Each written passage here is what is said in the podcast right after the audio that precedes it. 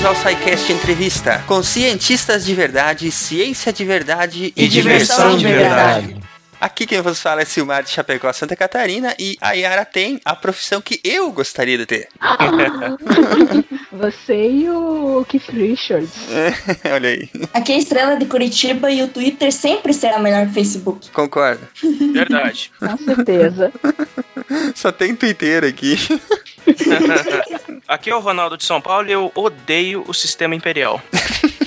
Aquele que usa milhas e polegadas e coisa. É, mano, maldita, maldita ideia, mano. Eu até, eu até posso não odiar o sistema imperial. mas Eu com certeza odeio a mão inglesa. eu fico assistindo Top Gear, me dá um nervoso, cara, ver os caras dirigindo do lado errado da rua. Você acha que você sabe que eu tô começando a me acostumar exatamente assistindo Top Gear? Cuidado pra não sair dirigindo acostumado, né? Verdade. Aqui é a Yara do Rio de Janeiro e não basta publicar pra não perecer. Você tem que cacarejar.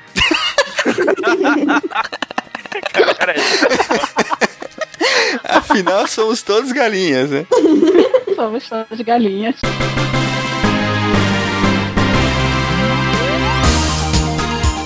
Yara Vidal, bem-vinda ao SciCast Entrevista. Hoje o programa é contigo e sobre ti. Muito obrigada, é um prazer enorme estar aqui. Eu vou dizer que eu sou fanzaça de vocês. Vou, tô me controlando aqui pra não sair. Ai, meu Deus!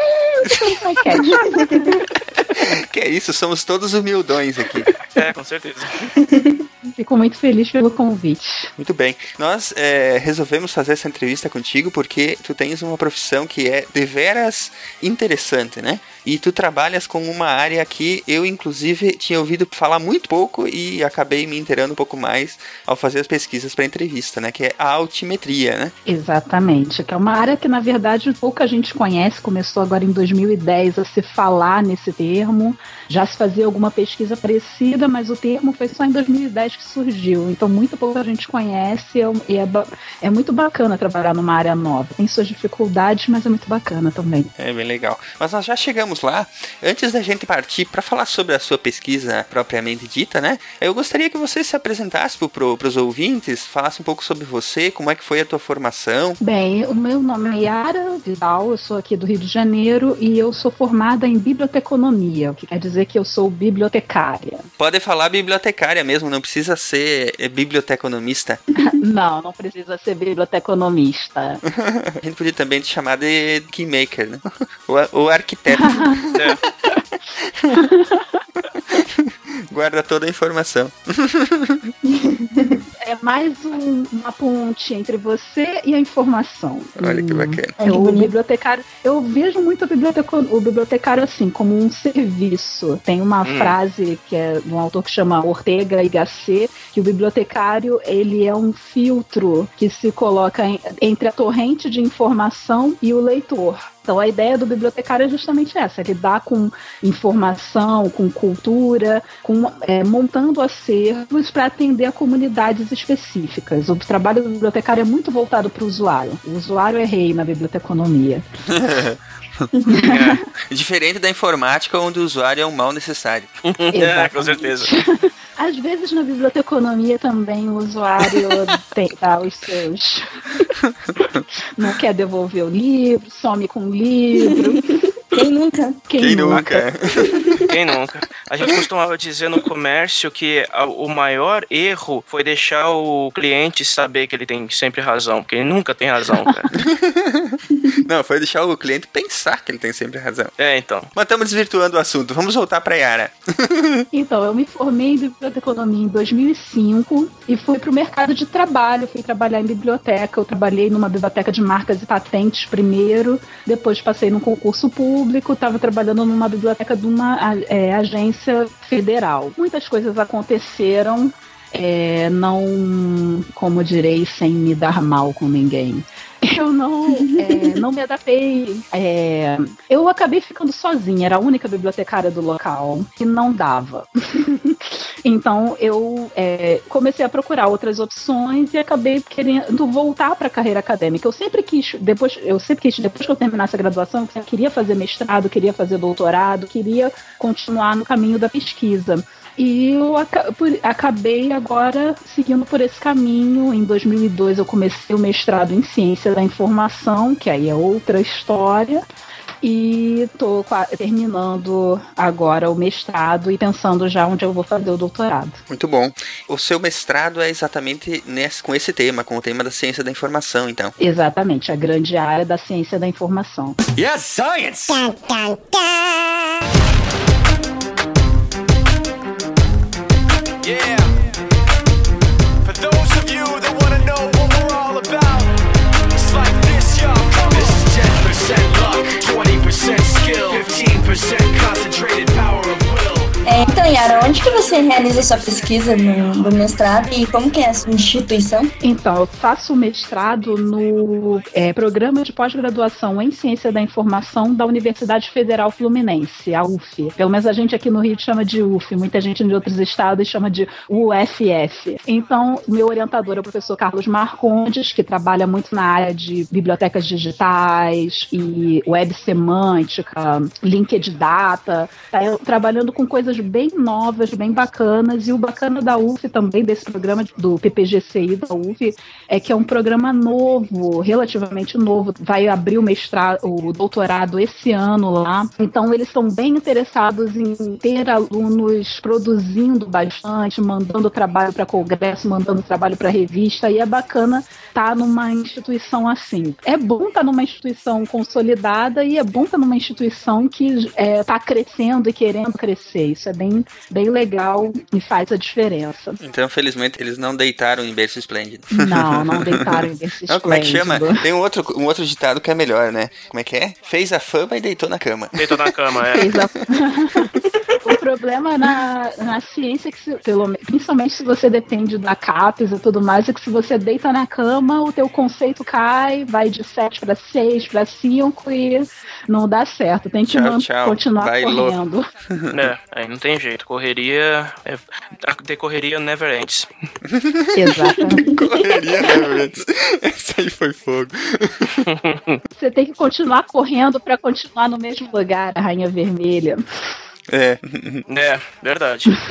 Você tem que correr sempre pra ficar no mesmo lugar. Exatamente. Tem uma coisa interessante, eu acho, que é diferente de muita gente que já teve aqui no SciCast, no meu caso, é que o meu trabalho não é de laboratório. O meu trabalho é pesquisa bibliográfica. Hum. Se, há, algum tempo atrás eu faria essa pesquisa em biblioteca, hoje eu faço ela no computador, no portal da CAPES, entrando nas bases, coletando os documentos que eu quero, lendo esses documentos dados e analisando. Mas você, você também faz o cruzamento dessas bases de dados para validar a informação, esse, tipo de coisa? Mais ou menos. O meu trabalho foi um estado da arte da altimetria. O estado da arte é você apresentar como é que essa área está hoje. Uhum. Então eu fui em bases internacionais, em bases nacionais, fui coletar documentos sobre altimetria para ler e comparar e analisar, por exemplo, ah, em 2011, quantos foram publicados? 2012, 2013, está crescendo acontecendo. É, tem autores de que lugares? Tem muito autor americano, tem muito autor chinês. Fazer esse tipo de análise e analisar também os conceitos. Ah, os conceitos que estão sendo usados para altimetria são esses. É, as tendências são essas, as críticas são essas. Fiz um trabalho bem de introdução à área. É bem diferente de você fazer realmente experimentos, assim, mas também não deixa de usar o método científico, não deixa de tentar é, de fazer ciência também. Sim, uma das coisas que a gente gosta de, de pensar é que é, é, existe ciência em tudo e não tem ciência chata, entendeu? Sim, com certeza. Contanto que você aborde ela de uma maneira, de uma maneira bacana, de uma maneira divertida, né? Sim, para não ser chata, o, a, é fundamental ser divertido e também é fundamental ter método. Você tendo um método, sendo sistemático na sua na pesquisa, você está fazendo ciência, pelo menos assim que eu vejo. Yes, science! Oi, Yara, tem muita gente que tem que acaba tendo alguns conceitos errados sobre uh, essas profissões. Você gostaria de explicar melhor o que, que é biblioteconomia? Para que, que serve? As aplicações, as melhores aplicações? Se fica gostoso com um olho rosé? Se é de comer ou de passar no pão? é de passar no cabelo, gente. então, é, muita gente fica com essa dúvida. A gente ouve muito quando a gente entra na faculdade, mas é biblioquê? Ou tem a ver com economia? Ou então, mas precisa de quatro anos para aprender a botar livro na estante? e é muito mais do que só. é muito mais do que isso. O básico da biblioteconomia é você organizar documentos, catalogar, classificar, para que você possa recuperá-los depois, para que você é, possa localizar essa informação. Tem a, é, você coloca os livros estão nas estantes não numa ordem aleatória. Geralmente eles são organizados por ordem de assunto. Cada númerozinho que você vê na etiqueta é geralmente um código de assunto. Tudo isso para quê? Para facilitar até a descoberta. Quando você está na biblioteca, você repara que os livros, você vai buscar um livro e do lado tem um outro interessante para você. Por, não é por acaso. A gente pensa nessa organização também para facilitar a descoberta. E a gente transfere isso para os ambientes digitais, para os ambientes virtuais. A gente está interessado em facilitar a descoberta da informação. Para isso, a gente precisa catalogar, para isso, a gente precisa classificar, para que você possa localizar melhor, é, pensar melhores estratégias de busca. Tudo isso tem a ver com biblioteconomia. É mais ou menos como era antigamente no caso dos cartógrafos com os mapas, né? Vocês são os cartógrafos das bibliotecas. Tem que catalogar, registrar, organizar tudo. Catalogar, registrar. Eu gosto de pensar também que a gente é tipo, no caso da busca, é tipo um concierge da informação. Sabe concierge no hotel que você vai, sei, sei. aí o cara te diz, olha, tem esse show aqui que vai te interessar, a gente já consegue ingressos para você para o cinema hoje, reserva no restaurante. O bibliotecário vai fazer isso com a informação. Um bom bibliotecário vai te oferecer informações até que você nem sabia que precisava. A partir do momento que a gente traça o teu perfil é, de interesse, a gente pode já não só te responder quando você vem com uma pergunta, mas também te oferecer coisas que vão te interessar. Eu faço isso toda hora, até com o amigo tracker. Eu mando informação, tipo, vejo uma piada de, guerra, de Jornada nas Estrelas, ah, fulano vai gostar. é legal. Aí, aí, você fala assim, ah, nós temos aqui esse livro que fica muito bom com pimenta e sal a gosto. É. nós temos aqui essa informação que vai muito bem com vinho rosé é, das montanhas alpinas. Se você quer harmonizar com cerveja, estes artigos aqui vão te ajudar e vão ficar muito bem. yes, science! Mas agora tem uma, uma coisa interessante, né? Porque o teu trabalho, ele é baseado em ciência da informação, né? E, de forma geral, as pessoas, elas têm dificuldade em entender profissões que elas julgam que não têm impacto nas vidas delas. Como é que você faria para explicar isso para um leigo? Ou, ou, como, como é que é essa, essa profissão? Como é que é a sua pesquisa? Será que funciona marretando a cabeça dele para ver se ele entende? Só que é útil, seu mala. Às vezes dá vontade. A ciência da informação realmente é mais difícil de explicar, é me, parece menos concreta que a biblioteconomia. Mas é um nome tão bonito, né? Não é? Mas a, a pessoa estranha o nome biblioteconomia. Não, é lindo. Eu sou um cientista da informação. É fantástico, é maravilhoso. Mas o que, que isso significa?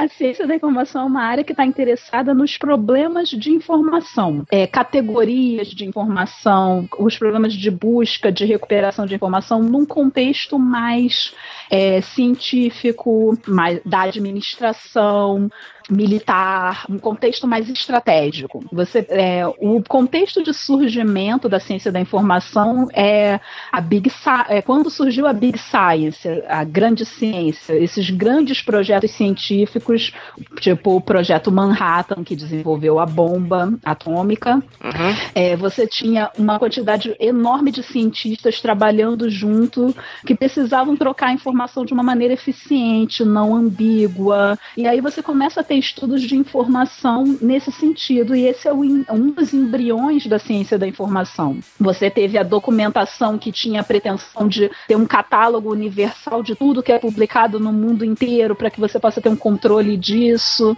Esse foi outro embrião. E com a Guerra Fria, essas coisas foram se desenvolvendo mais. Tanto é que surgiu a Information Science, a ciência da informação na, nos Estados Unidos, e na União uhum. Soviética tinha a informática. O nome de ciência da informação inicialmente na União Soviética era informática. Mas era, era assim mesmo, informática, ou tinha uma palavra? Informática. Era a palavra em russo é informática. Tem até livros, tem um livro que foi, chegou a ser traduzido no Brasil, eu posso tentar achar o link para vocês que era informática, é, falando do, da vertente russa da ciência da informação. Bem legal. Uhum. Então, é muito bacana, eu acho. Não, é bacana então, sim. A, o impacto da ciência da informação é justamente esse. Hoje, hoje em dia, ele vai se aproximando um pouco mais de outros ambientes que não só o ambiente é, acadêmico, o ambiente empresarial, o ambiente militar. Tá? Já se faz pesquisa de ciência da informação mais próxima da biblioteconomia, até por uma questão política aqui no Brasil, porque em um determinado momento da história da biblioteconomia no Brasil, a pós-graduação em biblioteconomia meio que deixou de existir e passou a ser sob pós-graduação em ciência da informação. Hoje, assim, tem cerca de dois anos que começou a existir um voltou a existir um mestrado profissional em biblioteconomia, mas até dois, três anos atrás era se você é bibliotecário e quer fazer um, queria fazer um mestrado, um doutorado mais na sua próximo à sua área, você iria para ciência da informação e foi isso que aconteceu comigo. Mas hoje, é, mas se a pessoa quiser se especializar realmente em biblioteconomia, já é possível. Já é possível, já tenho mestrado na Unirio, na que é a universidade onde eu me formei bibliotecária. Uhum a ciência da informação é uma ciência muito interdisciplinar. Ela conversa com a biblioteconomia e, dependendo das especialidades dela, você vai conversar com muitas outras áreas. No meu caso, eu estudo comunicação científica, especificamente como é que os cientistas trocam informação.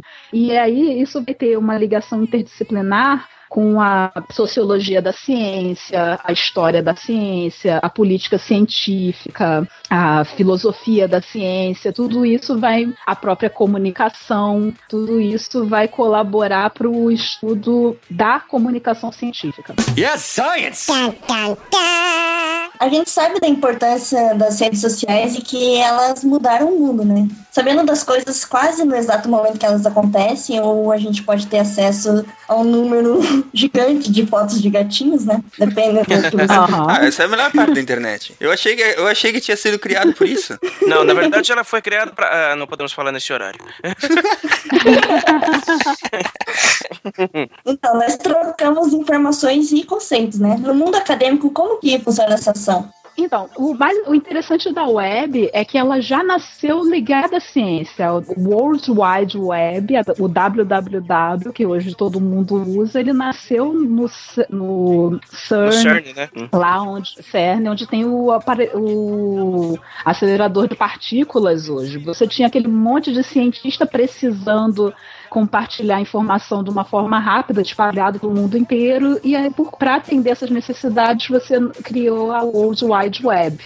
Hoje em dia você tem a web social e os cientistas usam do mesmo jeito que a gente usa, você para trocar ideia, para fazer contato, é, eu conheci vocês na internet, eu peguei essa chance de fazer essa entrevista pelo Twitter, eu conheci muita gente relacionada à minha pesquisa pelo Twitter, ou então gente que eu conheci em conferência, hoje eu continuo conversando por causa do Twitter. Você divulga o seu trabalho, você coloca é, a sua apresentação no SlideShare, você coloca sua, seu trabalho no site como o Mendeley, como o ResearchGate, e você acaba vendo, ó, gente, tem gente que me procura no Google e aí o academia.edu me diz: olha, alguém te procurou no Google e achou o seu perfil. Esta semana o seu trabalho tal foi baixado não sei quantas vezes, foi visualizado não sei quantas vezes. Uhum. E o, o, cientista também usa isso para conseguir financiamento, o sistema de crowdfunding, que aqui no Brasil tem o Catarse, lá fora já tem o petridish.org, que é para crowdfunding de projetos científicos. É, você consegue compartilhar dado mesmo de ciência em sites como o GitHub, como o Figshare. Tem o Foldit, que é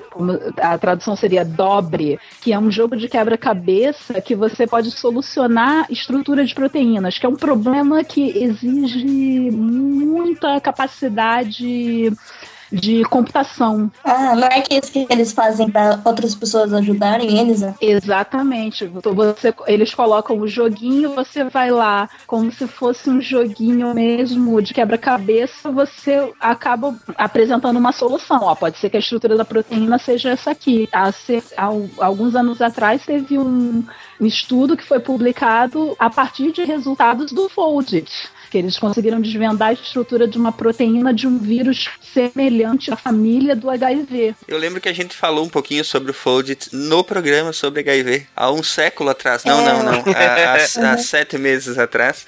O programa, o, os episódios 13 e 4, né, gente? Foram os, os, episódios Isso. que nós falamos sobre o vírus HIV com o Atila. E lá nós falamos um pouquinho sobre o Foldit. Exatamente. Então, é, usando a web social, usando a internet para fazer ciência propriamente dita. E a gente também usa para fazer piada. É, como tem hashtag é, overly honest methods, que é métodos muito honestos, em que a pessoa escreve lá no Twitter como se fosse como ela escreveria sinceramente a parte de metodologia do arquivo dela. Tipo, ah, os ciclos são de 12 horas porque eu não queria passar a noite no, no laboratório. quem, quem nunca? Fazendo um filtro, criando um filtro agora no, no TweetDeck. Volta e meia aparece alguma hashtag bacana, assim. algum tempo atrás tinha a Yo Manuscript, que tem as piadas de Yo Mama dos americanos. Uhum. Eles tinham as piadas de Yo Manuscript. Tipo, Yo Manuscript é tão ruim que foi publicado na Nature. seu manuscrito. seu manuscrito é tão ruim. O meu favorito foi: o seu manuscrito tem tanta referência que ele já vem com a vassoura e o avental, que nem empregada. eu me identifiquei muito com esse, que eu escrevo com muita referência. Ai, caramba. E você, você tem outras referências, é, além do, do dessas piadinhas, você tem o I Can Has PDF, que tipo o I Can Has Cheeseburger.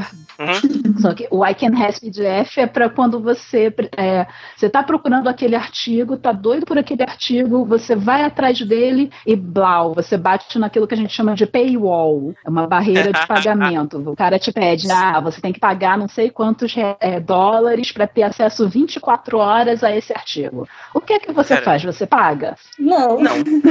não. Você vai atrás do autor, pô. Isso. Não, você é, você pede para alguém que tenha, né? Ou alguém que exatamente. tenha. Exatamente. O I Can Has PDF é exatamente isso. Porque também aqui a gente tem o portal CAPES, e aí você estando na universidade é muito mais difícil você bater uhum. numa paywall porque o governo garantiu, o governo paga para que você não tenha o acesso à paywall. É ele quem paga por esse acesso. Então, o I Can Has PDF é exatamente para que você você joga lá, pô, gente, eu tô procurando esse artigo aqui, quem tem? É justo. Uhum. Eu, na minha opinião, eu acho o, esse negócio de paywall uma sacanagem no caramba com o pesquisador, viu? Porque, pô, o pesquisador nem sempre vai ter que nem sempre vai ter que ficar gastando pouco dinheiro que ele já, já recebe pagando paywall para ter acesso à pesquisa, caramba. É, ou ter que ir até a universidade para poder conseguir abrir o artigo. Isso dá um outro podcast, um outro sobre ciência aberta e sobre o movimento de acesso aberto à informação científica. A altimetria tem um pouco a ver com isso, mas é não é diretamente. E é justamente o movimento de acesso aberto é justamente isso. Gente, o governo já paga pela pesquisa, porque a maior parte da pesquisa é financiada pelo governo. Isso. E aí a, a gente publica e o governo tem que pagar para ler, sabe? É. Não faz o menor sentido. A gente está pagando, né? Os nossos impostos estão pagando a. Yes, science! Então, aproveitando, falando sobre altimetria, é, esse é um termo bem recente, na verdade, né, Yara? Você pode explicar pra gente o que é, para que serve e definitivamente tentar separar o que é altimetria da altimetria, para o povo não, não confundir mais? então, é, é uma. Pra, já para não confundir de, é, de cara, altimetria sem o i, alt direto, vem de altmetrics do inglês, que é uma alt, é abreviatura de alternative metrics, métricas alternativas. Altimetria com i é uma ferramenta da topografia, não tem nada a ver, não sei como é, a gente não discute. então, a, a altimetria que a gente vai falar aqui, das métricas alternativas, ela pode ser definida como a criação e o estudo de novas métricas, métricas essas que são baseadas na web social, para que a gente possa analisar e informar a atividade acadêmica. Essa definição ela é uma tradução livre minha da definição que está no site altmetrics.org, que é um hub de informação sobre altimetria, que vale a pena consultar se você está interessado nesse assunto. A altimetria, com, com esse nome, ela começou em 2010. Um cara chamado Jason Prian, no meio de um monte de conversas sobre o tema, porque ele já tinha publicado, um Bradley Heminger, ele já tinha publicado um artigo alguns meses antes sobre cientometria 2.0. Cientometria, o que, que é? Você fazer estudos métricos sobre a ciência. Quem é mais citado, quem publica mais, esse tipo de estudo é um estudo cientométrico. Então, a cientometria 2.0 seria levar esses estudos para a web social e verificar se você pode ver quem é mais falado no Twitter, que artigos estão sendo mais compartilhados, quem é, que artigos estão sendo mais colocados no Mendeley, por exemplo, esse tipo de coisa. Uhum. Sempre para catalogar aqueles o, os mais relevantes da pesquisa científica, né? Os mais citados, os mais comentados, que estão publicando, uma, que tem maior número de publicações recentes, esse tipo de coisa, né? Exatamente, esse tipo de coisa. Quem é que está sendo mais falado? Uma coisa importante é que, e isso acontece com as medidas tradicionais também, a gente tende a pensar nelas como medidas de qualidade. Não necessariamente hum. é uma medida de qualidade. Para medir realmente a qualidade do trabalho científico, só tem um jeito que é ler, um especialista ler e julgar se aquilo é, é realmente tem qualidade ou não. Mas você precisa de medidas, é, de outras medidas de impacto e tudo mais, até para facilitar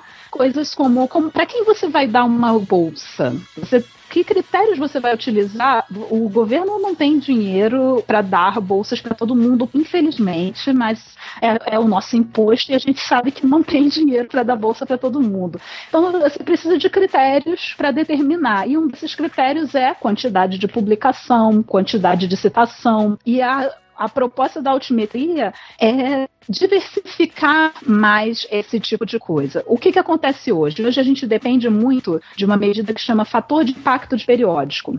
Eu acredito até que foi falado num. foi citado meio por cima num podcast de vocês um tempo atrás, que o, o cientista vai publicar, ele não quer publicar em qualquer revista. Ele quer publicar em revistas que tenham alto impacto. Sim. Tem, ou seja, uhum. revistas que tenham maior probabilidade de ser lida. Porque o que, que é o fator de impacto? A, você calcula com a quantidade de artigos que foram publicados naquela revista num determinado período de tempo, e nesse período de tempo, quantos artigos foram citados? Em outras publicações, no caso em outras publicações, no caso. No geral, é, o, o ideal seria pegar o total das citações, mas é claro que tudo isso vai ser baseado em bancos de dados, né? Eu tenho o meu banco de dados de revistas e eu vou ver nesse banco de dados quantas vezes esses artigos foram citados. Muito bom. É, então, o, o, problema é, o, pros, isso foi criado para facilitar o trabalho dos bibliotecários, na verdade. Porque você tem a sua biblioteca, você tem que comprar revistas para atender os usuários, como eu falei antes,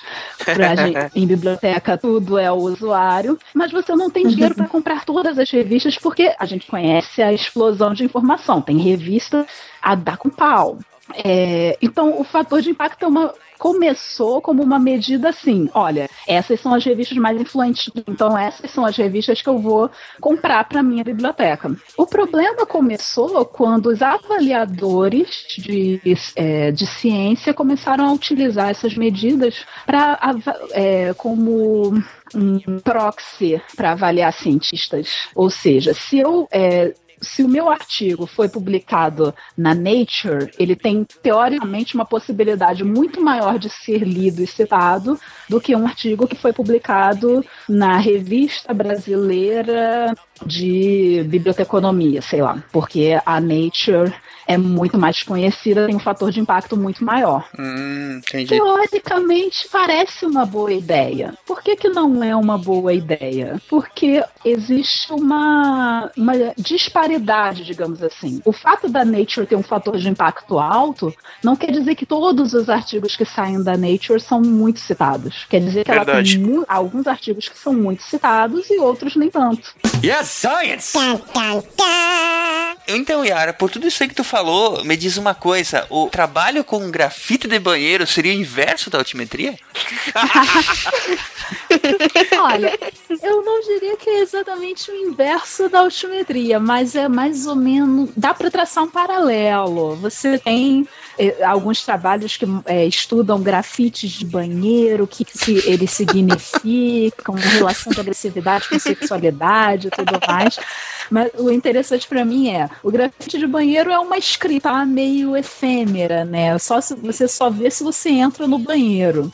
E da mesma forma a gente tem na ciência as nossas conversas, as conversas de corredor de conferência, de corredor de sala de aula. Pô, tu leu aquele artigo? Não, ah, te mando por e-mail, esse tipo de coisa que antigamente ficava assim dispersa. Hoje em dia você faz isso pelo Twitter, você faz isso pelo Mendeley, você faz isso de formas que vão ficar fixas ou um pouco mais fixas. Você pode pensar que uma hashtag como a Overly Honest Methods é um grafite, só que tá lá no Twitter e você pode ler e rir pra caramba com esses trabalhos e fazer alguns é, trabalhos de rede, aqueles bonitos de grafos, de quem é o influenciador, esse tipo de coisa que no grafite de banheiro não dava pra fazer. Yes, science! Yara, como que é esse impacto na divulgação dos trabalhos científicos na- nas redes sociais? O, o Twitter é realmente melhor que o Facebook, né?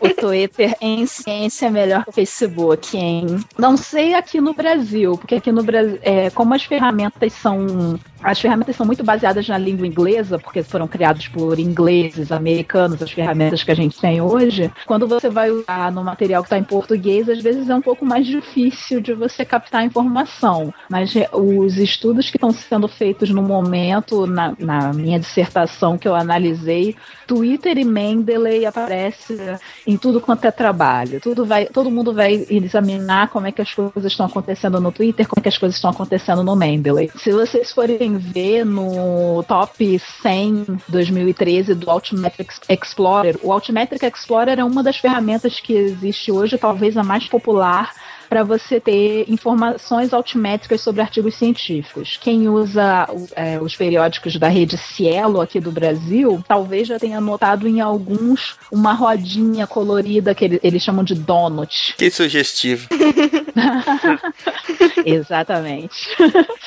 Aquela rosquinha colorida com o número no meio é o indicador do Altimetric Explorer das métricas relacionadas àquele artigo. Não só a citação, mas também quem foi mais citado no Twitter, foi mais citado no Mendeley, etc. E aí tem essa lista, eu passei para vocês o link do Altimetric é, 100 do ano passado com os artigos que foram os mais badalados de 2013. Então tem desde peixe contaminado em Fukushima, a dieta do Mediterrâneo, artigo falando do Facebook, artigo falando do Sudoku.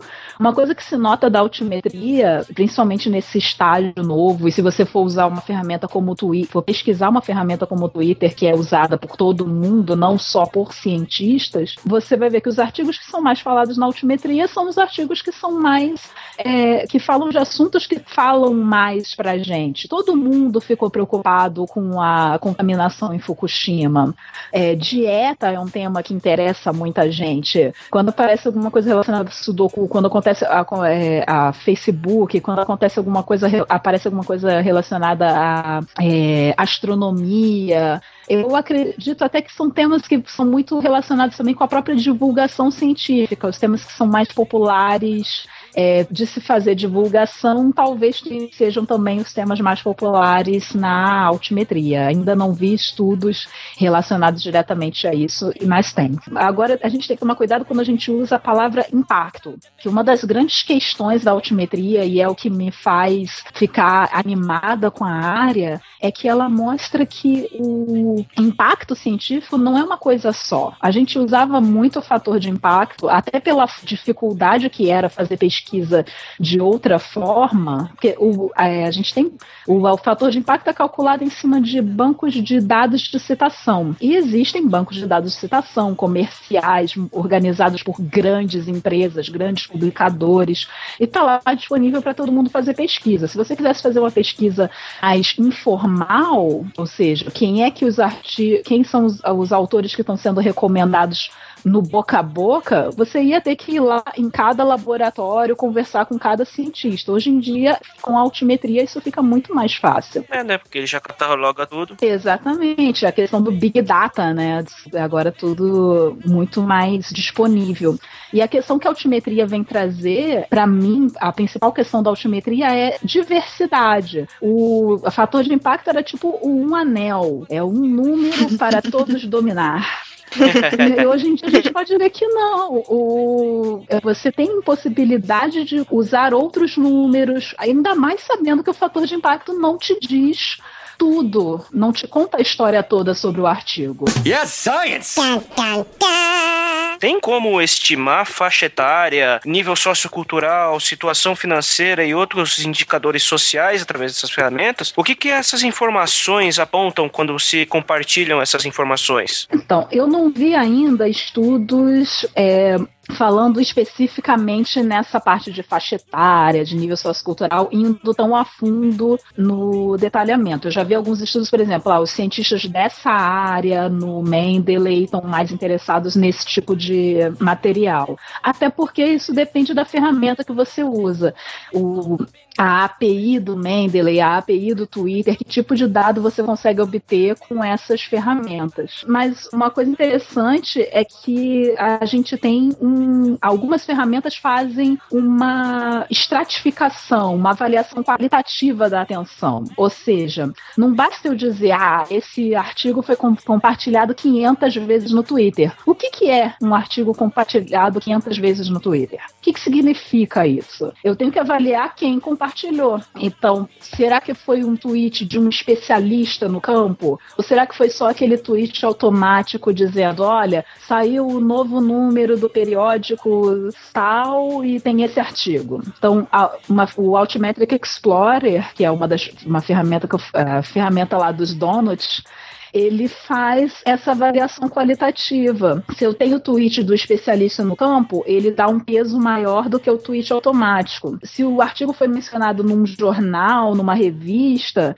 isso tem um peso maior que o tweet. E eles fazem uma análise também por área, comparado com os outros artigos desse mesmo periódico, comparado com outros artigos desse mesmo tema, comparado com outros é, artigos do mesmo autor, como, onde é que esse artigo está? Porque aí, ao invés de dizer esse artigo tem 500 tweets, eu digo esse artigo tem 500 tweets e nessa área, a, em média, os artigos recebem 10. Aí eu consigo dizer, não, então esse artigo é, realmente tem uma, uma relevância maior, tá, tá, tá chamando mais atenção. Por que, que ele está chamando atenção? Só que nesse, nesse formato, uma publicação ainda num jornal ou numa revista ainda tem mais peso do que as novas mídias, no caso, né? Ainda tem mais peso que as as novas mídias. Mesmo as novas mídias sendo mais rápidas. Exatamente. É porque, no, em, em, geral, a gente dispensa menos tempo para as mídias online, né? É, digamos assim, menos tempo no sentido de que você nem sempre. Você pode ter receber a informação, você não para para ler ela. Hum, uhum. O artigo, por Tem exemplo.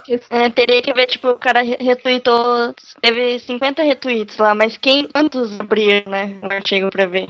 Exatamente. É, se eu faço um post no meu blog sobre o artigo, quer dizer que eu, teoricamente, né, quer dizer que eu li. Se eu simplesmente digo, poxa, gente, esse artigo é super interessante, você não necessariamente leu tudo mais.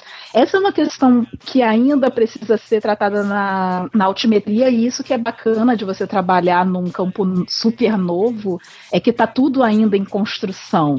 É, a gente não sabe exatamente dizer o que, que significa um tweet, o que, que significa um curtir, o que, que significa exatamente esse tipo de coisa. É comparável? Um tweet é igual a um curtir? Uma salvar no Mendeley é igual a twittar? Esse tipo de. Então a gente precisa entender melhor ainda o que são essas categorias é, de indicadores altimétricos, quais indicadores que vão indicar realmente atenção, que vão indicar atenção, o que, que vai indicar que o cara realmente leu. É, isso tudo está em construção ainda. Tem muita coisa para ser pesquisada ainda em altimetria. Yes, science! Agora me diz uma coisa, Yara. Como que o trabalho da Wikipédia, por exemplo, é visto pela altimetria? Na parte das ferramentas, nem todo mundo ainda concorda muito bem. O Altimetric Explorer que eu estou citando é, muito, porque é realmente uma ferramenta muito bacana, ele não, não conta artigos da Wikipédia entre as, as fontes que ele trabalha, mas o Plum Analytics, que é outra ferramenta, ele conta menções na Wikipédia entre outras métricas. Eu acredito que uma menção na Wikipédia, se o artigo também é outro problema, né? Se o, o artigo tem que estar bem construído para que você possa analisar se aquela menção realmente vale, vale a pena. Mas já foi feito pelo menos alguns estudos comparativos de acadêmicos e a citação de trabalhos acadêmicos de, de cientistas na Wikipédia e um estudo em especial mostra uma relação positiva entre impacto aca acadêmico e impacto na Wikipédia. Então a Wikipédia é uma fonte altimétrica e é uma fonte importante, muito bacana de se trabalhar também. Seria bacana ver algum trabalho é, sobre informações científicas na Wikipédia em português. Se a gente usa artigos, quais são os artigos que são citados lá. É, ia trazer mais credibilidade até pra Wikipédia, né? Também. Se tivesse alguma pesquisa nisso, tipo, comprovando realmente que as pessoas leem o artigo, escrevem, pesquisam, compartilham a informação, né? O público em geral com certeza usa a Wikipédia, né? Agora, eu não sei se a comunidade científica, é, se, se o trabalho que tá ali ele é desacreditado editado, se, enfim, né? Eu acho que depende muito da área também. Do, algumas áreas têm mais presença, outras nem tanto. Eu não, especia, não me especializei olhando a Wikipédia, mas eu acredito, e aí é minha opinião pessoal, que a Wikipédia poderia funcionar muito bem como, como uma enciclopédia, ela pode funcionar como um trabalho de revisão científica. E o trabalho de revisão é muito importante na ciência. Você tem esse amontoado de artigos sendo publicado, e isso é muito legal, mas você precisa de trabalhos que digam: ok, gente, desse mundo de informação aqui, esse aqui concorda com esse, esses dois discordam desse aqui, existe uma tendência de estudos nessa linha, essa área aqui não está sendo cuidada, e eu acho que a Wikipédia seria um lugar bacana para se fazer esse tipo de análise, se publicar esse tipo de análise, que a gente chama de artigo de revisão de literatura. Mas isso até tem, sabia que uma vez estava pesquisando lá sobre pseudociências, daí era engraçado, assim, o cara falava alguma coisa mal, aí o cara embaixo e colocava outra coisa boa, tipo, tudo referenciando artigos, né? E meu outro cara falava, não, uhum. está errado por causa disso, não, não está certo disso. Às vezes funciona quando o pessoal se empenha. Em alguns artigos da Wikipedia, o melhor é você ir direto na página de discussão do que no próprio artigo. Dependendo do que você tá eu, eu, eu, sou muito simpático a essa, essa construção de conhecimento colaborativo, sabe? É, um, um, exemplo muito forte a gente tem é, é a construção das pautas que a gente faz no SciCast, que é completamente colaborativo. É caótico, nem sempre as coisas acontecem da forma ideal, mas o que eu posso dizer é que funciona, entendeu? É. Uhum, uhum. Eu, eu tenho muita simpatia por esse tipo de método. Agora, se pode ser usado para a construção do conhecimento científico, aí já fica em discussão, né? Eu acho que é o tal, é o tal negócio. Você, é, como você falou, o processo de criação da pauta é bem caótico e depois tem o, é, esse processo de gravação é bem caótico e depois tem o trabalho de edição. O trabalho de revisão é, é muito parecido com o trabalho de edição nesse sentido. Você vai pegar o que, que cada um falou, o que, que pode ser aproveitado e colocar de uma forma que faça um todo coerente. Exatamente. Então, eu acho, uhum. E é muito importante, é fundamental na ciência você ter pessoas fazendo esse tipo de trabalho, olhando o campo e tentando dizer: não, gente, o que vocês estão dizendo é isso aqui. Esse cara concorda com fulano, esse cara concorda com cicrano, as tendências são essas aqui, esses são os problemas que a gente está lidando. E daí você vai descobrir novos problemas. Yes, science! É, então, Yara, falando nisso do, do fator de impacto, o que, que é maior? Blogs, podcast ou YouTube para divulgar a ciência? Vai depender do, do que, que você quer dizer com divulgação e, o que, que- e qual é o público que você quer alcançar. Tem duas facetas do que a gente chama de comunicação científica, que é a comunicação científica, a gente geralmente usa o termo para comunicação que acontece entre cientistas, entre pares, e divulgação ou popularização da ciência para você transmitir esse conhecimento científico para quem não é da área, para estudantes, o que vocês estão fazendo aqui com o SciCast, esse tipo de coisa. Então, o que eu tenho visto é que o blog aparece mais como essa revisão por pares, como comunicação científica, no sentido de os blogs, ah, tem muito blog científico trabalhando com, é, fazendo revisão por pares pós-publicação. A gente tem a revisão por pares pré-publicação, que vai dizer, não, esse artigo está ok para ser publicado, desde que você mude isso, isso, isso. E tem a revisão por pares pós-publicação, que é, poxa, esse artigo aqui foi publicado e eu acho que não está muito certo, ou então ele deixou de ver essa fonte aqui. Na verdade, todo o processo científico pode ser entendido como revisão por pares pós-publicação, né? Porque você está sempre se baseando no trabalho de outras pessoas.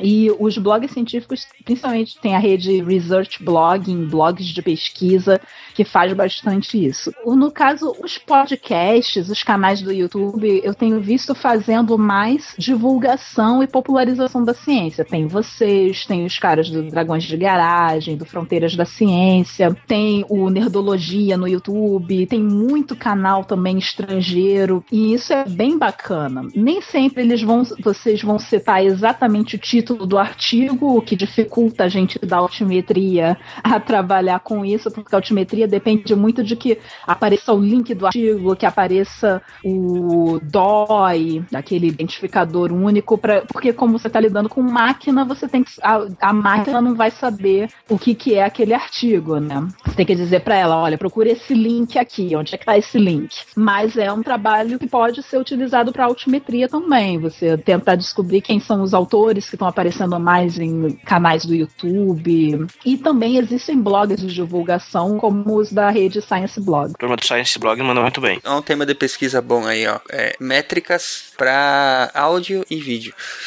É. Como rotular áudio e vídeo para saber o que está sendo citado ou não. Exatamente, isso dá. O pessoal do Altmetric .com tá fazendo incluir os canais do YouTube, mas eles só conseguem olhar se a pessoa citou o, o link pro artigo na descrição do vídeo. É. Senão, Ah. tá- se só falou no vídeo, tá perdido.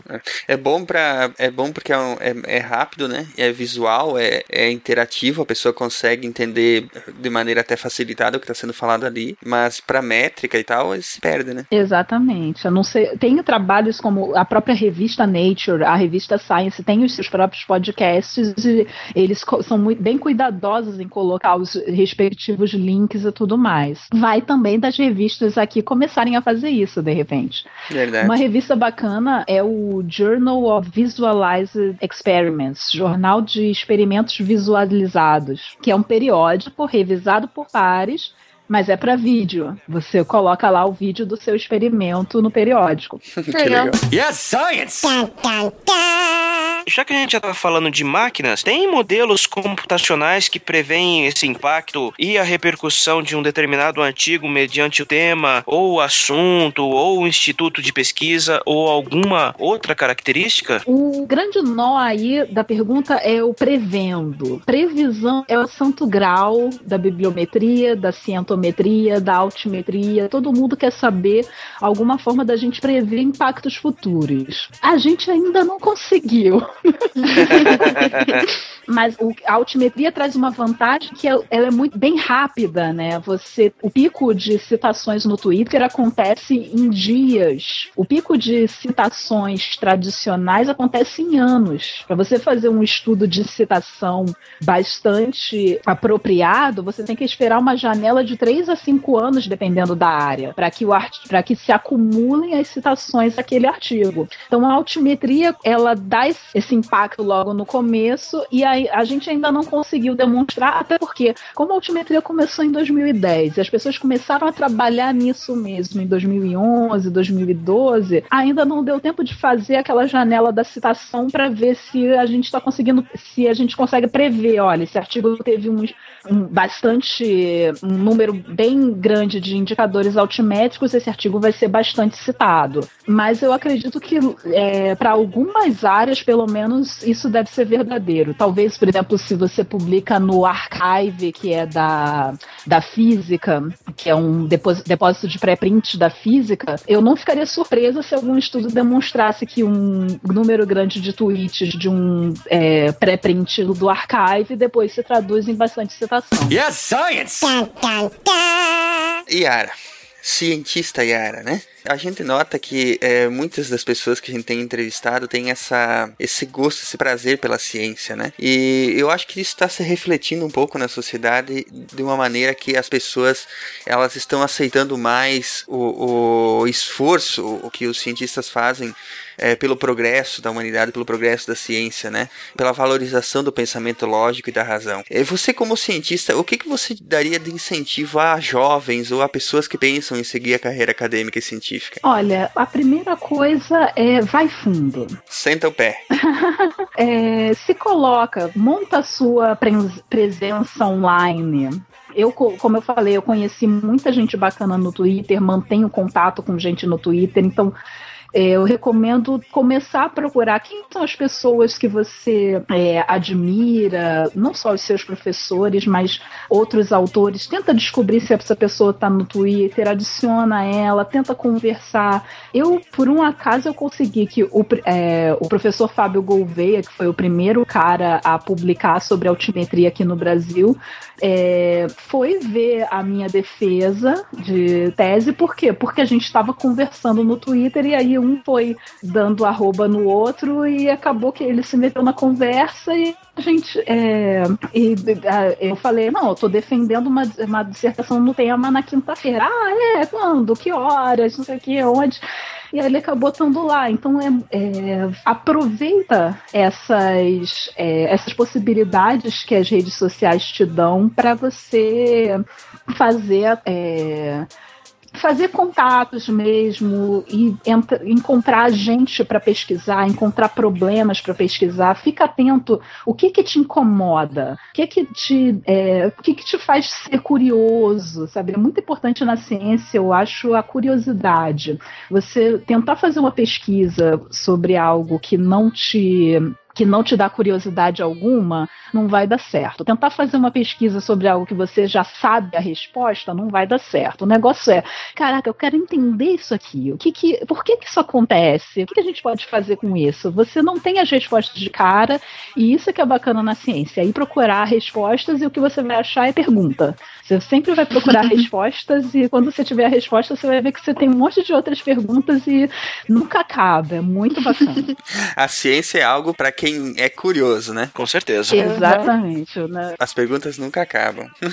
a minha biografia no Twitter é movida a curiosidade. O negócio é. é isso aí.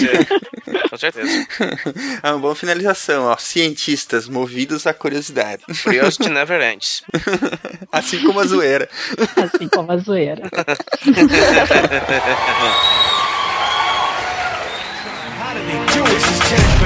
Luck, 20% skill, 15% concentrated power of will, 5% pleasure, 50% pain, and 100% reason to remember the name. This is 10% luck, 20% skill, 15% concentrated power of will, 5% pleasure, 50% pain,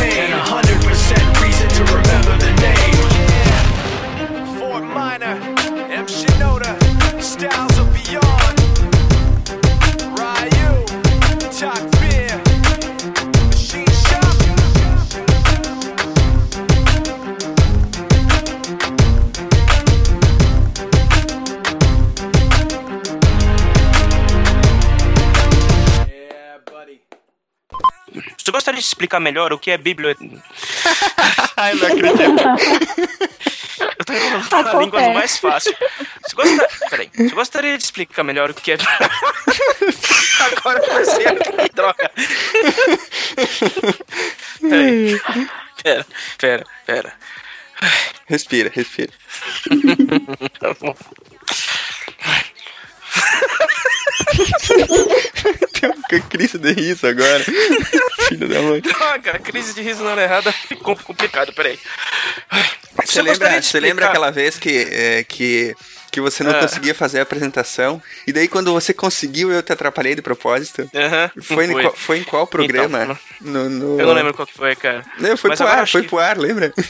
Foi há pouco tempo, mas eu não sei qual que foi. Que loucura.